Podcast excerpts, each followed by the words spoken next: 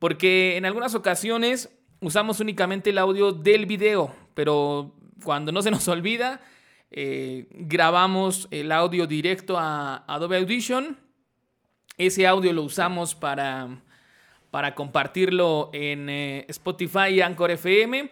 Y aparte el audio del video eh, para redes sociales, para Facebook y para YouTube. Pero bueno, eh, ya lo vi en el título, vamos a hablar por supuesto de la selección mexicana sub-23, esta selección comandada por eh, Jaime el Jimmy Lozano, un jugador que tuvo buenos tiempos por el conjunto de los Pumas, que es recordado por su buen golpeo de pelota y que bueno, ahora dirige a la comanda las riendas de la selección sub-23 que ya ganó su boleto a Tokio 2020, aunque ya estamos en el 21, pero como usted bien lo sabe, eh, se tuvieron que suspender los Juegos Olímpicos en la fecha original que estaba programado. Dentro de todas las disciplinas que fíjense que desde mi punto de vista el fútbol es de las menos espectaculares que vivimos en unos Juegos Olímpicos, pero pero pero perdón, que para países como México es muy muy importante poder aspirar a esta medalla porque justamente dentro de todas las demás disciplinas, México no es eh, favorito bajo ninguna circunstancia, entonces eh, el fútbol, aprovechando que somos un país de más de 100, 100 millones de mexicanos, perdón, y que es una disciplina que sigue prácticamente todo el país, pues siempre hay esperanzas importantes de que se pueda lograr el oro olímpico. Recordar que ya se logró justamente en el 2012, en Londres 2012, con esa camada que muchos recordamos. Eh, donde estaba Giovanni Dos Santos, donde estaba Héctor Herrera, donde estaba Oribe Peralta, que vino a reforzar a la selección. Eh, en fin, estaban muchos jugadores que ahorita les voy a decir en dónde andan. Por ahí el buen Javi Sol de TUDN estuvo publicando eh, justamente esos datos hace un par de días de mm, en dónde andan esa, esa camada del 2012. Bueno, Giovanni Dos Santos sabemos que actualmente se encuentra en las Águilas del la América, pero que prácticamente ya no es tomado en cuenta por el actual técnico del conjunto de Cuapa. De, estamos hablando, por supuesto, del indiecito Santiago Solari. Eh, justamente hablábamos eh, esa selección dirigida por el Flaco Tena, que también después de dirigir a la selección de obtener el oro olímpico, le cayó la malaria porque jamás volvió a ser un técnico constante. Sí tuvo oportunidades en la Liga MX, pero todas, prácticamente todas, terminaron con despido bajo la dirección técnica de Luis Fernando Tena. ¿Quién estaba? Oribe, eh, Gio, Aquino, Salcido, eh, Héctor Herrera, como lo decíamos, Araujo, Chatón, Raúl Jiménez, Marco Fabián, o sea, fíjense nada más el calibre de los nombres. Eh, Corona, que es actual portero de Cruz Azul, también lo decíamos Salcido, que el Sasa Salcido, que ya está retirado. Les voy a dar la lista justamente. Eh, Toño Rodríguez, que es portero de Guadalajara. Araujo, que se encuentra en el Celta de Vigo de España. Ponce, que sigue con el conjunto del Chiverío. Vidrio, que ahora juega para el conjunto de Mazatlán. El Chatón Enríquez, que ya mandaba medio retirado, pero ya regresó. Se encuentra en Venados en, el equipo de, de la Liga de Expansión. Eh, Reyes, que regresó, fue a Europa, mejor dicho, se fue a Europa primero, después ya regresó a México y ahora se encuentra eh, justamente con los Tigres del conjunto de Nuevo León. ¿Quién más estaba en, ese, en esa selección que trascendió en Juegos Olímpicos? Aquino, que también estaba en Europa, regresa para Tigres. Giovanni Dos Santos, que tuvo un gran pasaje por muchos lados y que ahora este, se encuentra justamente eh, pues con las Águilas del la América. Te generó mucha expectativa el que pudiera ser fichado en ese entonces por el equipo dirigido por por este por el Piojo Herrera, pero bueno, se ha ido cayendo y prácticamente ya está borrado del conjunto americanista. Eh, Oribe Peralta que se encuentra en Chivas, pero tuvo muy buenos años con el cuadro americanista. Fabián, Marco Fabián que estuvo en Europa, anduvo por Emiratos Árabes y ahora regresa para los Bravos de Juárez donde no ha tenido un buen rendimiento. Cortés, que se desconoce si ya se retiró o no. Héctor Herrera, HH, el hermoso Herrera, eh, se encuentra en el Atlético de Madrid de, España. Chávez ya está retirado. Y, eh, perdón, eh, Mier está en Chivas. Salcido retirado. Jiménez está en Mazatlán. Y finalmente Corona que está con Cruz Azul. Entonces, México ya saboreó las mieles de lo que es el oro olímpico. Ya, este, ya sabe lo que es levantar una medalla de oro en una disciplina de conjunto, de equipo. Eh, y recordar que venció a Brasil, un Brasil donde estaba Hulk, donde estaba Neymar, que sabemos que no es lo que es actualmente como jugador, pero que empezaba justamente en ese 2012, hace nueve años, a empezar a brillar con su fútbol y aún así, eh, pues pudo, pudo México vencer a esa generación. Pero, pero previo al 2012, México también hizo unos sototote, recordarán la narración épica de eh, Cristian Martinoli con esta frase que fue muy importante o muy recordada para quienes siguen el fútbol, que es el único haitiano en el área. El único haitiano en el área y fue a quien le llegó la pelota en ese, en ese preolímpico que lo dirigía Hugo Sánchez. Eh, y ahorita voy a, voy a, este, a decirle cómo le llaman a la maldición. Preolímpico. Olímpico 2008 el, preolímpico de, El Fantasma de Carson, así le llaman, el Fantasma de Carson, California, donde México quedó eliminado de asistir a Pekín 2008 y a la postre le costó el puesto a este a Hugo Sánchez, ¿no? Que sabemos que le llegó su oportunidad en el seleccionado nacional y que nada más eh, pues no pudo hacer un buen papel. ¿Qué pasó en ese 2008? Bueno, México con una camada importante de jugadores, o al menos eso parecía, pues, eh, y trataba, trataba justamente de, pues, de hacer un buen papel, de clasificar. Sabemos que tienes que primero pasar la fase de grupos, posteriormente eh, superar las semifinales y los dos clasificados a la final aseguran su boleto a los siguientes Juegos Olímpicos, que en ese caso era Pekín, China 2008. Pero México, a pesar de que ganó en el último partido Haití, justamente eh, derrotó al conjunto haitiano por marcador de 5 a 1.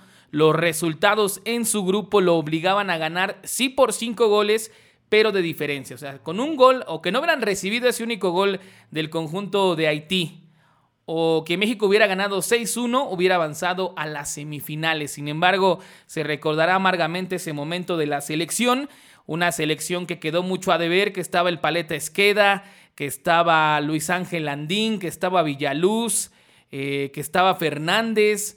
En fin, no, no era mala esa selección, pero se cansaron de fallar. ese partido de Haití tuvo que haber acabado fácilmente 15-1. Si usted me apura. Terminó 5-1 y quedó eliminado. México no asiste a, Pekín 2008.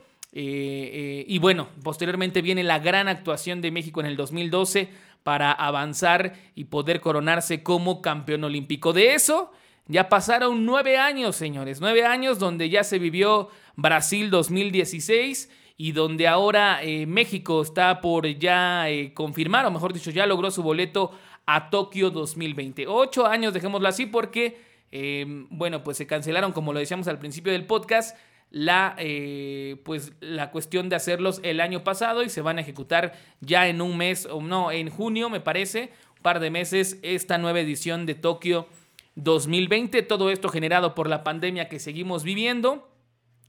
Y bueno, pues eh, México tendrá chance de poder aspirar nuevamente a la medalla de oro. Una medalla que me parece que puede ser realidad, una medalla que puede Mm, sentirse la esperanza porque México no ha jugado nada mal. De hecho, hoy juega la, la gran final contra Honduras. Repito, ya los dos están clasificados. Es un partido meramente por el dato de ser el campeón del preolímpico y México y Honduras están ya en Juegos Olímpicos. La gran sorpresa de este preolímpico fue que Honduras eliminó a Estados Unidos, un Estados Unidos que no convocó a toda esta camada de jugadores que sabemos que se encuentran ya en grandes equipos europeos, entre ellos Giovanni Reina, eh, Serginho Dest, que está en, en, en Barcelona, en fin Muchos jugadores que no fueron convocados, vaya usted a saber por qué, pensaron que con estos chavos podría ser suficiente, pues Estados Unidos se la pela completamente y no va a los Juegos Olímpicos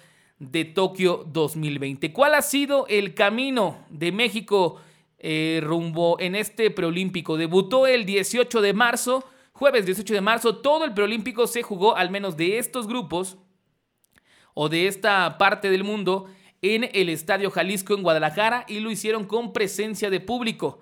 Eh, creo que la gente se ha comportado muy bien, ha habido buenas asistencias. También considero que ya los aficionados pues quieren ir al estadio, quieren volver a vivir este tipo de emociones. Y bueno, pues así se tomó la determinación. Consideraron que era necesario, que era oportuno, que se cumplían las condiciones de sanidad y de seguridad para quienes asistieran. Y bueno, el gobierno estatal de Jalisco dio la autorización de que hubiera aficionados a lo largo del preolímpico. Pero bueno, como les decíamos, ¿qué ha pasado? México derrotó en su debut 4 a 1 a República Dominicana. Posteriormente pasó por Costa Rica 3 a 0. Finalmente en un partido cerrado, bastante parejo con Estados Unidos, terminó derrotándolo por 1 a 0. Y en las semifinales avanzó sobre Canadá sub-23. Y de esta manera se va a encontrar con Honduras en, este, en esta final del preolímpico de CONCACAF para ya eh, avanzar a Tokio 2020. Pero ¿qué es lo importante de, este torneo? Eh, el destacar ciertos papeles, ciertas condiciones de jugadores juveniles que, ojo, muchos pudieron asistir, muchos pudieron asistir eh, porque la CONCACAF y, y la FIFA, porque también, bueno, tiene que ver en esta cuestión, permitieron que jugadores que el año pasado estaban en el rango de sub-23 pudieran participar en este 2021 aunque ya superaran la barrera de la edad. Esto porque, bueno, se pospuso el torneo por la pandemia y, bueno, se llegó a ese arreglo y es justo que algunos jugadores pudieron disputarlo, muchos de ellos que sin duda han tenido papeles importantes en esta cuestión. Déjenme ver si tengo aquí algunos datos. Por decir, Jesús Ricardo Angulo de Chivas ya tiene 24 años, pero bueno, pudo, pudo participar eh, en este preolímpico, aunque ya rebasó la edad por esta condición que permitieron las autoridades deportivas para que jugadores que tenían la edad el año pasado, pero por haberse pospuesto la superaban, aún así pudieran ser incluidos en la lista. Él es uno, eh, pero hay fácil 5 o 6 casos de los jugadores elegidos por México que eh, superaban la, edad permitida para este torneo, pero que pudieron estar en la lista final. Eh, por decir, José Juan Macías de Chivas tiene apenas 21 añitos y caso raro, ¿eh? no ha sido el titular en esta selección, un jugador que muchos ya dan por hecho su salto a Europa, creo que lo va a lograr, creo que hay que tener un poquito más de calma, es un gran 9, pero que desde que regresó de León a Chivas no ha tenido su mejor nivel ha seguido marcando goles, ha tenido varias lesiones que lo han alejado de su mejor versión, pero con 21 años me parece que eh, si retoma su nivel el siguiente año, los siguientes 12 meses, habrá una muy buena oferta para el conjunto del Chivas para que José Juan Macías JJ termine llegando al fútbol europeo. Pero a quién tenemos que destacar verdaderamente, me parece a mí que Sebastián Córdoba, este canterano de las, bueno, no canterano, sino ahorita ya se encuentra con las Águilas del América. No, sí, es canterano, tenía que los datos, pero este, tiré la hojita muy bien, había hecho la tarea excelentemente bien. Y hace unos días eh, terminé tirando esa hoja, pero bueno, Córdoba que estuvo en, en, en América, de ahí se fue a Necaxa, regresó a las Águilas del América y que ahora está mostrando un gran nivel. También importante eh, poder reconocer la labor de los clubes mexicanos que prestaron a sus jugadores que a pesar de que muchos son titulares indiscutibles, sí este torneo eh, se jugó y se encajó eh, durante, durante esta fecha FIFA también, que es lo raro. Hoy por la tarde jugó la selección mayor dirigida por Gerardo el Tata Martino y hoy en la noche jugará la preolímpica sub-23. Entonces los clubes como que se acomodaron, encontraron una buena fecha para soltar a los jugadores y que pudieran participar. Y bueno, los resultados se ven en la cancha. Córdoba con un gran papel, metió un triplete en el primer partido contra República Dominicana, uno más de Carlos Rodríguez, jugador de los Rayados de Monterrey. Y lo que yo les quería comentar para la gente que nos sigue a través de, de Facebook y que más tarde escuchará el podcast en eh, Spotify y Anchor FM es eso. Creo que México tiene una gran alineación. No sé si al nivel de lo que sucedió en 2012, pero tiene muchos jugadores. Eh, entre ellos Alexis Vega, el Fideo Alvarado, Carlos Antuna, Córdoba, Carlos Rodríguez, eh, Alan Mozo, Malagón que se lesionó y que hay que estar atentos de si pueda volver. Era el portero titular de Jimmy Lozano, entró jurado después de su lesión pero creo que tienen muy buenos nombres y es aquí donde entra la, la polémica que se ha generado en los últimos días. En la banca tiene a jugadores como Alan Cervante, como José Juan Macía, como Jesús Ricardo Angulo, como Carlos Agustín Luna. En fin, tiene grandes elementos eh, que, que pudiera realmente Santiago René Muñoz, este jugador de 18 años del conjunto de Santos, que nació en El Paso, Texas, que juega como delantero, pero que bueno, optó por vestir la playera de la selección mexicana. Entonces, eh, en los últimos días, ¿cuál fue la polémica de esta selección que ya cumplió con lo que le tocaba? Ya clasificó a Tokio 2020, que se jugará en este 2021. Pero eh, ahora todo el mundo ya está candidateando qué jugadores van a ser los tres refuerzos para los dirigidos por Jimmy Lozano. Y aquí algunos nombres han estado sonando. La realidad sería ver si realmente esta selección necesita refuerzos. Algunos de los nombres que se barajean es Salcedo de Tigres para la defensa del conjunto mexicano, Ochoa en la portería y en la delantera, que, que, fue el nombre que más saltó y que muchos han dicho, no, no, no, no, ¿cómo lo van a convocar? Carlos Vela, jugador del conjunto de Los Ángeles FC de la MLS. Se habla de que pudiera ser convocado. El único gran pero en esta posibilidad es que él ya rechazó a la selección mayor, no quiso volver a jugar con México, cuando llegó Gerardo Martino, habló con él, se acercó a Carlos Vela y le dijo, ¿sabes qué, papirrín? Yo estoy muy cómodo en Los Ángeles, estoy ganando muy, pero muy bien. No quiero arriesgar ninguna lesión por ir a los, pues la verdad es que sí, partidos piteros que hay de pronto de México. Yo me retiro, dale chance a los que vienen. No es que haga falta, pero tampoco sobra tener a un jugador como Carlos Vela con la posibilidad de, de poder ser considerado, ¿no? Entonces le dice que no al Tata Martino y justamente en, declaraciones de estos días que hizo el técnico argentino dice, bueno, posibilidad existe, pero me parece eh, incoherente, incorrecto, injusto llamar a un jugador que no está al 100% disponible para la selección.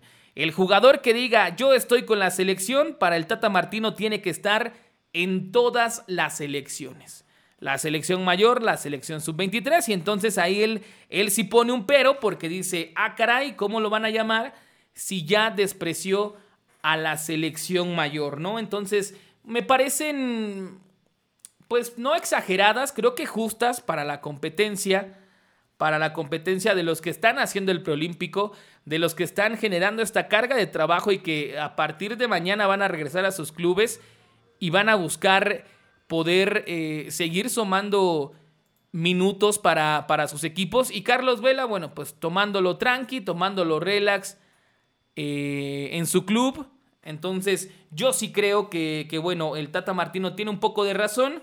Y, ¿saben qué? Creo que es más como, como polémica de, de, de los periodistas, porque estoy seguro que Carlos Vela no quiere venir a, a la selección sub-23. Él está muy cómodo allá en, en, la MLS, él está tranquilo con lo que está haciendo en, en Estados Unidos y será muy complicado que se le pueda convocar. Pero insisto, tampoco sobra, o sea, la realidad es que sería un, un salto de calidad importante que Carlos Vela pudiera estar presente en unos Olímpicos por la referencia y lo que ha hecho a lo largo de su carrera. Pero también creo que México en esa parte no adolece tanto porque tiene a jugadores importantes, como ya lo decíamos, JJ Macías, que aunque no ha sido titular, pues sabemos que tampoco es un jugador que no tenga el nivel de representar de forma importante a la selección. Y quien ha sido justamente el delantero en estos partidos ha sido eh, Vega, eh, que bueno, sabemos que vino, lo compró Chivas, Alexis Vega vino de Toluca, lo compró por muchos millones de dólares. No es un 9-9 eh, Alexis Vega, sabemos que tiene mucha habilidad por estar eh, por las bandas, pero bueno, Jimmy Lozano ha decidido ponerlo como 9, ha respondido con goles en este proceso, pero sabemos que también ahí tiene bajo la manga la posibilidad de poder usar a JJ Macías, que bueno, para muchos tendría que ser indudablemente el nueve titular de esta selección. Sin embargo, el entrenador ha decidido otra cosa en lo que va del torneo eh, y aunque también Antuna ha tenido eh, buenas actuaciones, este jugador que también es importante en Chivas, que llegó de Los Ángeles Galaxy, que en algún momento lo compró el grupo del Manchester City, finalmente Chivas terminó por quedárselo y también ha sido un poco irregular con el conjunto del Chiverío, pero en este preolímpico ha sido muy importante, ya marcó gol a lo largo de, de la fase de grupos y también de las semifinales. Justamente él fue el responsable de la victoria contra Estados Unidos 1 a 0. Su gol al minuto 45 marcó contra Costa Rica al minuto 6. Ese mismo partido también lo hizo Alexis Vega y bueno, cerró, cerró la cuenta de ese 3 a 0 Sebastián Córdoba que con eso ya sumaba cuatro goles en lo que va del torneo. Ya para el último partido ahí volvió a mojar eh, Uriel Antuna, que llevaría entonces ya tres anotaciones, y Johan Vázquez al 64 le daba la victoria 2 a 0 a México en las semifinales para avanzar a la gran final que estará enfrentándose a Honduras en punto de las 7 de la noche. De hecho, en cuanto acabemos este podcast, usted podrá sintonizar, lamentablemente, creo que solo en Televisa Deportes, en el canal 5, porque eh, no estoy seguro, pero al parecer eh, TV Azteca, Cristian Martinoli, bueno, y toda, toda la onda de narradores de, de Azteca no tienen los derechos para poder Mm, transmitir los encuentros. Entonces, de momento, la única opción, no sé si vaya por el canal de las estrellas o por el canal 5 para la gente que nos ve en México, pero será a través de Televisa. Y justamente ya se dieron a conocer las alineaciones. Ahora sí va José Juan Macías como nueve clavado en este 11 titular del Jimmy Lozano. Lo va a acompañar en la portería Sebastián Jurado, esto por la lesión que ya les decíamos de Malagón. En la línea defensiva estará Alan Mozo, Vázquez, Sepúlveda y Mayorga. En el medio campo tenemos a Rodríguez y Aguirre y adelante junto a Macías estará Cervantes, Alvarado y Angulo. Así que el Jimmy Lozano, sabiéndose ya clasificado a Tokio, mueve sus piezas, le da descanso a algunos jugadores. Insisto, ya el ser el campeón del Prolímpico es meramente para la estadística, no causa ningún cambio en lo que ya se logró y es por eso que Jimmy Lozano le mueve al 11 que venía generando en las últimas semanas. Así que la polémica, insisto, para cerrar este breve podcast referente al tri eh, preolímpico, al tri sub-23, es si realmente necesita de refuerzos para poder eh, pues encarar lo que son los Juegos Olímpicos. Para mí no, para mí tendrían que darle la, oportunidades, la oportunidad perdón, a quien ha hecho el proceso, a quien ha estado a lo largo de este ciclo olímpico, aunque no estaría de más, pero yo sí creo que sí tendrían que ser jugadores extraordinarios y que te brinden garantías de realmente un salto de calidad en la posición para poder quitarle lugar a uno de los chavos que hizo todo el proceso. Para mí, el equipo que tiene hoy Jimmy Lozano tiene la suficiente calidad para poder aspirar a la medalla olímpica. Habrá que ver a los equipos europeos. Ahorita no tengo claro quiénes son los clasificados pero España, Inglaterra, Italia tienen muy buenas selecciones, selecciones perdón, eh, sub-23, así que ahí podría, podría ser, dependiendo de lo que tú aspires en el torneo, poder definir si buscas o no refuerzos para poder eh, pues, enfrentar este torneo que da un, un premio, un reconocimiento muy importante como lo es una medalla olímpica y que bueno, como lo decíamos al principio del podcast, México ya lo logró en el 2012, México ya levantó esa medalla de oro, pero ahora le tocará a esta camada de jugadores buscar repetir esa hazaña. Así que cerramos con este comentario, considero que México al día de hoy no lo necesita, pero habrá que esperar de aquí a que inicien los Juegos Olímpicos si es que alguno de los jugadores que hoy están mostrando un gran nivel pudieran tener algún bajón, una lesión un cambio de planes, eh, una eh, que, se, que les dé COVID. También leía que al menos todas las selecciones que asistan a Japón en el fútbol, y creo que va a ser en general, no tengo claro esa información, pero lo que leí es en el fútbol, tienen asegurada su vacuna COVID-19, que en breve se las tendrán que poner para que puedan llegar vacunados. Serán 18 dosis para los jugadores de campo y las otras 7 para staff y cuerpo técnico. Así que la Federación Mexicana tendrá que definir a quién asigna esas vacunas. Estoy seguro que será para eh, el cuerpo técnico, pero sobrará una, dos o tres vacunas que tendrá que eh, tener claro a quién ponérselas. Entonces, poco a poco todo se va amalgamando, se va ordenando para que los Juegos Olímpicos, que al parecer serán con solo público local, se lleven a cabo sin ningún contratiempo y se puedan eh, ejecutar. Se hablaba de que en la historia de la historia moderna del olimpismo, pues iba a ser la primera vez que se tendrían que cancelar. Sin embargo, poco a poco la pandemia va dando ahí tregua. Eh, también las organizaciones se han esforzado mucho en poder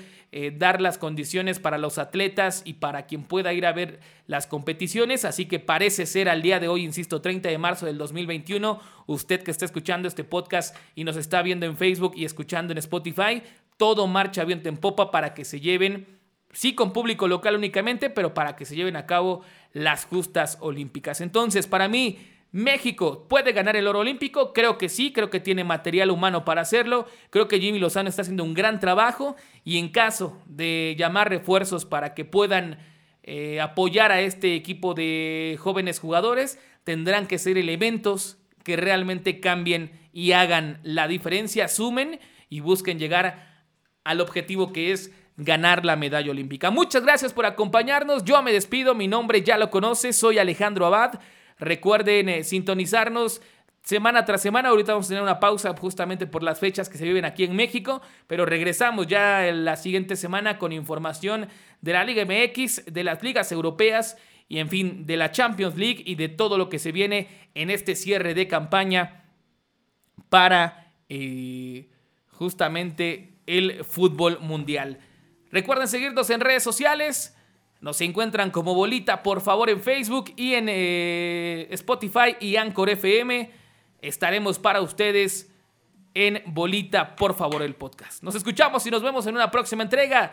Que esté muy bien y hoy también considero que gana el trío olímpico y se consagra campeón de este torneo ya con el boleto asegurado para Tokio 2020. Que esté muy bien. Hasta la próxima.